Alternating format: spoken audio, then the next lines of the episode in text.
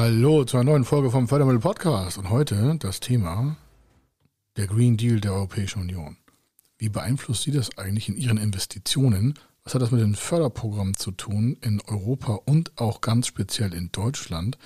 Wo sind wir da eigentlich äh, unterworfen worden, hätte ich fast gesagt, also aber positiv, im Sinne unserer gemeinschaftlichen Zukunft für uns und auch unsere nächste Generation. Und wie weit und wie tief das greift, das bauen wir hier mal auf und werden in den nächsten Wochen und Monaten immer wieder ein paar Highlights daraus bringen, damit Sie daran partizipieren können und wissen, auf was Sie da in Zukunft achten sollten, damit Sie mit Ihrem Unternehmen weiter im Bereich auch der Green Deal Förderung nutzbare Anwendung finanziert bekommen.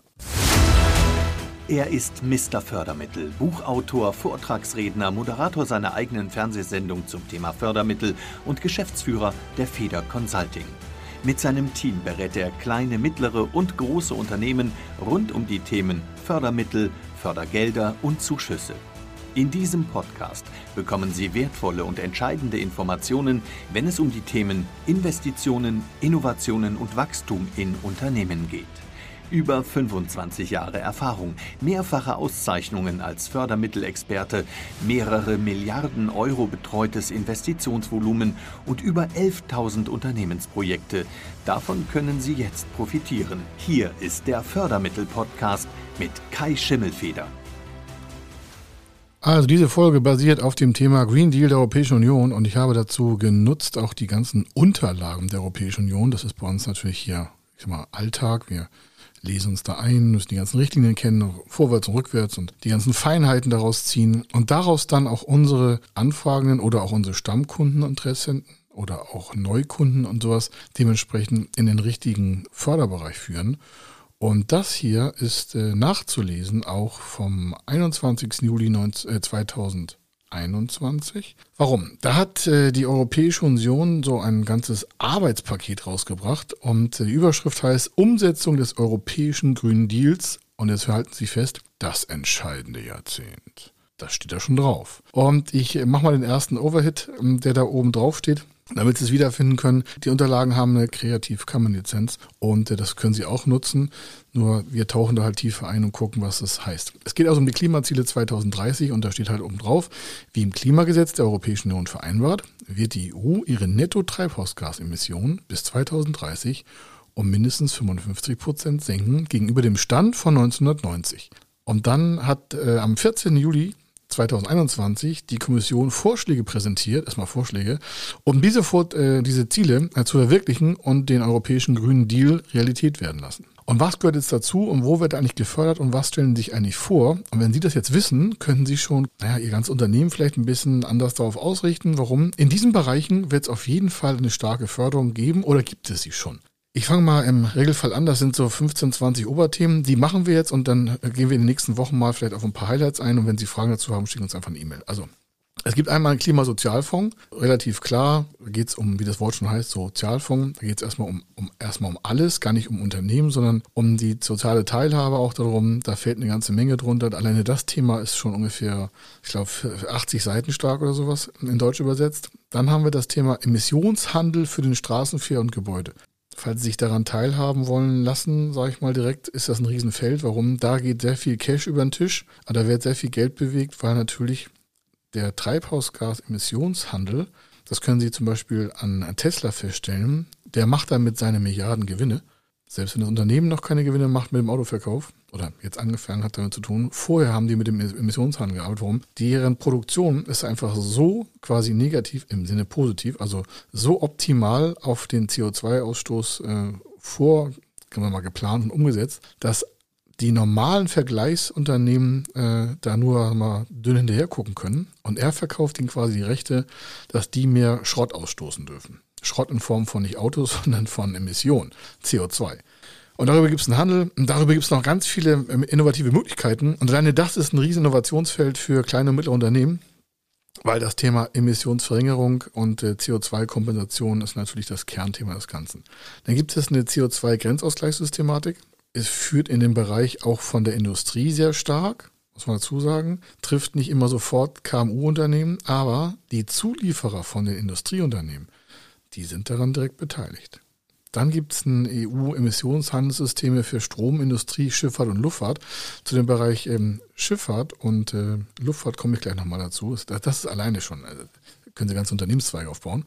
Dann haben wir die Verordnung über Landnutzung, Forstwirtschaft und Landwirtschaft. Also da in dieser Verordnung steht da drin, wie das Land genutzt wird, wie die Forstwirtschaft sich bis 2030 ähm, quasi daran teilhaben lassen muss und die Landwirtschaft auch wiederum differenziert von der Landnutzung auf das äh, Thema der Klimaziele 2030 sich einschwenken lassen muss. Da reden wir von Inverkehrbringung Abwasser, da reden wir von Aufrüstung, Aufforstung, da reden wir von ähm, Saateinbringung und für Baumpflanzung. Da haben wir selbst ein paar tolle Projekte von Unternehmen, die das per Drohne machen. Also per Drohne werden Laub- und Kieferbäume quasi gesetzt. Das machen die nicht mal per Hand, sondern das wird echt per Drohne gemacht und ähm, das wird also aus der Luft abgeworfen und zwar Zentimeter genau. Also der schwebt quasi 15, 20 Zentimeter über dem Erdboden. Dann wird nach GPS-Satellitensteuerung, zu dem Thema hatten wir auch schon mal was, ähm, das gehört auch in den Bereich Weltraum.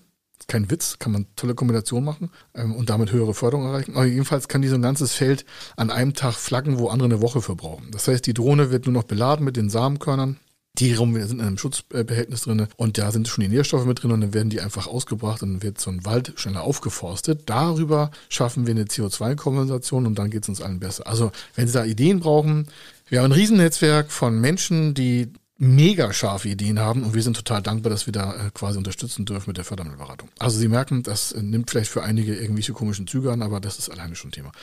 Die EU-Waldstrategie, da geht es jetzt um die EU, also das, was ich vorgesagt habe, das ist länderspezifisch integral, also unterschiedlich und wird aber integriert in das gesamte System und das hier ist die EU-Waldstrategie. Warum?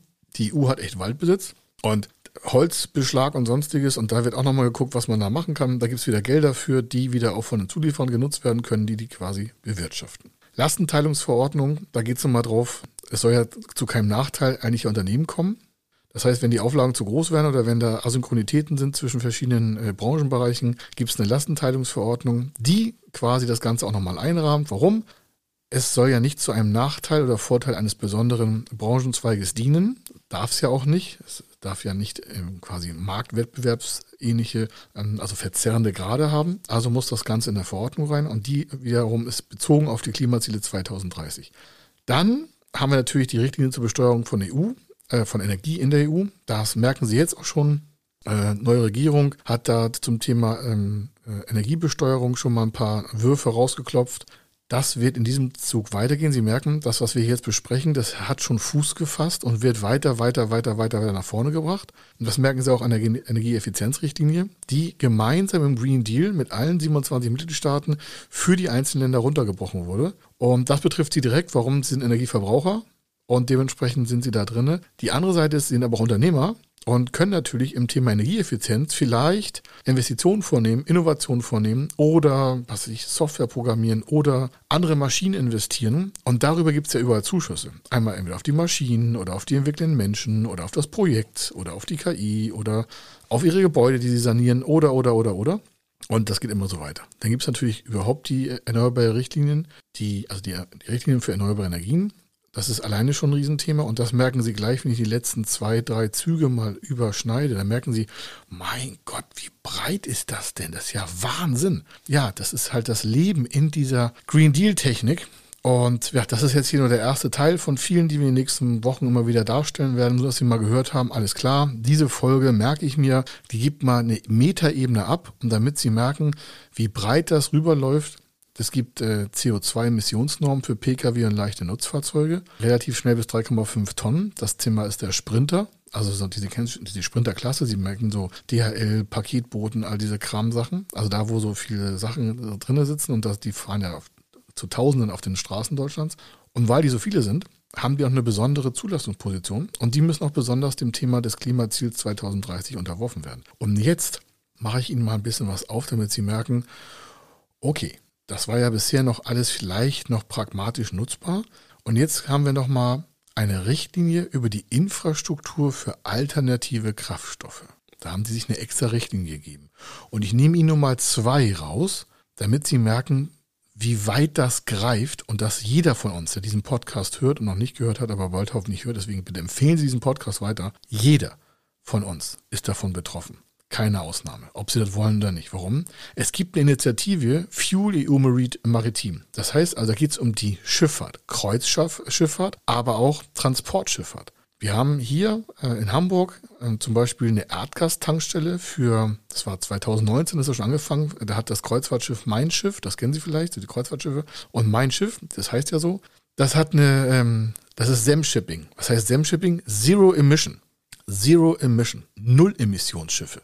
Davon gibt es aber von diesen ganzen äh, Tankstellen bisher in Europa, glaube ich, nur eine, und die ist in Hamburg. Habe ich gedacht, das ist natürlich wieder schlau. Warum? Das kostet natürlich richtig Schotter, also Geld, um es mal ganz offen zu sagen. Und die Antriebe der Schiffe müssen ja auch noch anders gestaltet werden. Mit einmal sind da die Werften drin und bei den Werften sind Mitarbeiter und bei den Werften sind auch Zulieferer und andere Gewerke, die da vielleicht arbeiten, im Schiff, am Schiff, im Unternehmen. Und das wiederum trifft vielleicht die Familie vor Ort, den Bäcker vor Ort und so weiter und so weiter und so weiter. Das heißt, es ist alles miteinander verbunden. Also dieses Thema SEM-Shipping, also Zero Emission Shipping, das gibt es schon. Es gibt einmal Techniken im Schiff, Scrubbing, das nennt sich wir hatten mal ein Projekt dazu, deswegen kann ich jetzt hier mal so lässig aus der Praxis erklären und das ist nicht irgendwie theoretisch, sondern da werden die Restemissionen nochmal gewaschen, werden im Schiff behalten und dann vor Ort, wenn sie wieder im Hafen sind, über ähm, quasi solche Schadstoffbehälter abgeführt und dann werden die verbracht und das Schiff hat eine SEM, also eine Zero Emission Shipping. Das ist natürlich ganz, ganz, ganz, ganz entscheidend. Warum? Die blasen natürlich sonst Tonnen von Dreck aus Sie kennen das, wenn so ein Schiff früher mal im Hafen lag und hat mal Tut-Tut gemacht, dann war die ganze halbe Stadt voll schwarzem Rauch. Das gibt's nicht mehr. Diese Zeiten sind schon lange vorbei. Und ich spreche aus Erfahrung, wir wohnen ja hier in Hamburg, also das ist natürlich eine ganz andere Welt. Und jetzt das nächste. Es gibt auch eine Initiative, Refuel EU Aviation. Das betrifft den gesamten Flugverkehr. Das gibt's auch schon in Teilen, aber das geht runter bis Biokraftstoff für Kampfflugzeuge. Sie sagen, oh, das ist aber ein heißes Thema. Ich sage, ja, die Amerikaner testen das schon seit vier Jahren. Also die fliegen da schon mit Teil mit. Also ein Teil der Maschinen fliegt schon mit Biokraftstoff. In einem Kampfjet. Wenn Sie sagen, da hat der geraucht? Nee, ist schon Realität. Nun ist so ein Kampfjet natürlich schneller zu betanken, weil man kann das auch mit der Luftbetankung machen. Das heißt, die müssen trotzdem die Leistungsparameter halten. Hitze, Druck, Luft, äh, die G-Kräfte und sowas. Das braucht vielleicht ein Passagierflugzeug, das in Frankfurt startet und nach äh, New York fliegen will, noch nicht so. Aber gerade diese Flugzeuge, stehen oder die ganzen Fluggesellschaften stehen unter Veränderungsdruck der Treibstoffkapazitäten. Das heißt, da arbeiten jetzt schon Unternehmen dran, also seit drei, vier Jahren sogar. Eins davon dürfen wir auch betreuen, sind wir auch wieder sehr dankbar. Warum dürfen wir ein bisschen reingucken? Wir machen ja nur die Betriebswirtschaft und die Fördermittel, aber natürlich die Technik ist super, super, super toll. Und Netzwerke darum sind auch so super spannend. Warum? Das sind natürlich alles zukunftsorientierte Unternehmen, bei denen wieder andere Unternehmen arbeiten, die auch mit dieser Zukunft arbeiten wollen. Und das ist jetzt nicht nur so, wir machen das mal, sondern diese Klimaziele sind Gesetz. Sonst ist die Erde irgendwann hier hops. Das heißt, Unternehmen, die sich nicht damit beschäftigen, gehen A, am Thema Gemeinwohl schon mal vorbei. Ich weiß, das ist jetzt sehr direkt, aber es ist so. Nicht jeder muss sofort ein neues Business machen, aber muss sich ja für sehr Aber das zweite ist, das ist sowieso Pflicht. Das heißt, wenn heute jemand über Investitionen nachdenkt, würde ich mir als erstes immer überlegen, schaffen wir damit irgendwelche Aspekte vom Green Deal der EU? Denn dann können Sie davon ausgehen, dass es in irgendeiner Form eine Förderung gibt. Das hilft Ihnen schon mal ganz ungemein zu sagen, na klar, auf jeden Fall werden wir da die Green Deal äh, berücksichtigen. Da sind wir schon mal näher an der Förderung. Was es dann im Einzelnen gibt, ist was anderes. So, das ist nur so eine oberflächliche Betrachtung, die auf der Klimazielebene 2030 der EU um halt die CO2-Emissionen so runterzuschieben, dass das Ganze von der Erderwärmung noch reduzierbar ist. Die meisten sagen, das schaffen wir auch damit nicht. Das kann sein, aber das ist jetzt ja unternehmerisch gedacht. Der Podcast ist ja für Unternehmen, die in der Zukunft besser aufgestellt sein wollen und auch in der Gegenwart schon die Entscheidung treffen, ob jetzt für kleins, kleine, mittlere oder Großunternehmen oder Riesenkonzerne oder weltweit global, äh, global agierende Unternehmen. Das trifft alle. Warum? CO2 hat ja keine Grenzen. Das, was hier in Deutschland produziert wird, das geht über die Grenzen weg. Das, was in Japan, China, Amerika produziert wird, auch. Nun sind wir in Deutschland nicht die größten Produzierer von CO2. Das weiß ich auch. Da sind ganz andere Länder weit, weit vorne mit ganz schrecklichen Werten. Und die kümmern sich gerade wahrscheinlich einen wirklichen Dreck drum, ob es uns in Zukunft besser geht, weil die alle irgendwie einen Pfeil im Kopf haben. Aber auf der einen Seite werden ja die in Zukunft, die Unternehmen, die innovativ arbeiten, kostengünstiger, effektiver die Zukunft gestalten können. Und dann werden wir in Deutschland mit unserem Hochtechnologie- und Ingenieurslevel, den wir einfach mal weltweit haben, können wir da Marktsteine setzen. Also Meilensteine, die wirklich ins Markt gehen, also die wirklich Gamechanger sind. Und dazu möchte ich Sie einfach animieren, wird Sie gewinnen dafür, wenn Sie in diesem Bereich was machen wollen. Wir haben hier eine extra Abteilung dafür, also extra Ingenieure, die dieses Thema einfach im Detail beherrschen weil das sind Techniker. Ich bin ja nur Betriebswirt. Das heißt nur, also ich bin technisch auch versiert und kann das mich da auch mit auseinandersetzen. Aber Sie können hier mit Leuten reden, die sind schon in dem Jahr 2030 technisch im Kopf. Das heißt, Sie haben hier Ansprechpartner, die diesen Green Deal quasi in der Theorie schon durchgearbeitet haben bis 2030. Das wissen Sie ja, die nächste Förderperiode geht bis 2027, falls Sie es nicht wussten, wenn Sie denken, wovon spricht er jetzt. Dann eine Förderperiode geht von 2021 bis 2027, von 2027 bis 2034. 2025 und 2024 setzen sich in der EU schon zusammen, ob das alles funktioniert hat und passen dann den Rest dieses mehrjährigen Finanzrahmens bis 2027 an. Und dann kommt der von 27 oder von 28 bis 34, 35. Und spätestens dann platzt die Sau, um es mal ganz offen zu sagen. Warum? Wir sind jetzt viel zu langsam und es werden die Unternehmen die nächsten fünf bis zehn Jahre mega gewinnen, in betriebswirtschaftlicher Sicht, aber auch in gesellschaftlicher Hinsicht, die sich jetzt schon auf dieses ganze Szenario der viel schneller bewegenden Klimazielvereinbarung einlassen. Also warten Sie nicht ab und gucken Sie einfach, was Sie dafür tun können, dass Ihrem Unternehmen das in Zukunft besser geht. Machen Sie einfach mehr lustige Arbeitsplätze, im Bereich vielleicht Energie, Innovation, KI, Maschinenbau und sonstiges, die auf dieses Ziel hinausarbeiten. Also, ja, das war nur mal, um einen Einstieg zu gewinnen. Ich werde das in meiner Zukunft wieder quasi retroperspektiv herunterziehen und sagen, diese Folge sollten Sie auf alle Fälle betrachten dann können Sie damit weiter arbeiten. Wenn Sie dazu mal vielleicht einen Workshop besuchen wollen, wir haben ja, das habe ich schon die letzten Tage gesagt, im Januar eine Fördermittelunternehmersprechstunde. Da können Sie auch solche Fragen stellen. Der, ähm, das ist ein Zoom-Call und da sehen wir uns alle. Da können wir uns mal live miteinander auch äh, direkt besprechen, wenn Sie möchten. Ist gebührenfrei. Solche Themen können da auch drin besprochen werden. Muss nicht sein, aber ich kann es nur anbieten. Nutzen Sie das Ganze. Hier war der Kai Schimmelfeder. Ich wünsche eine gute Zeit und dann hören wir uns bei der nächsten Folge spätestens. Wenn Sie wissen wollen, ob Ihre geplanten Investitionen förderfähig sind und wie Sie zu den richtigen Förderprogrammen kommen, dann gehen Sie auf die Website www.fördermittel-testen.de. Dort können Sie Ihre Projektdaten an das Team von Feder Consulting übermitteln und erhalten dann ein Ergebnis zu den möglichen Förderprogrammen gesendet. Viel Erfolg und eine gute Zukunft.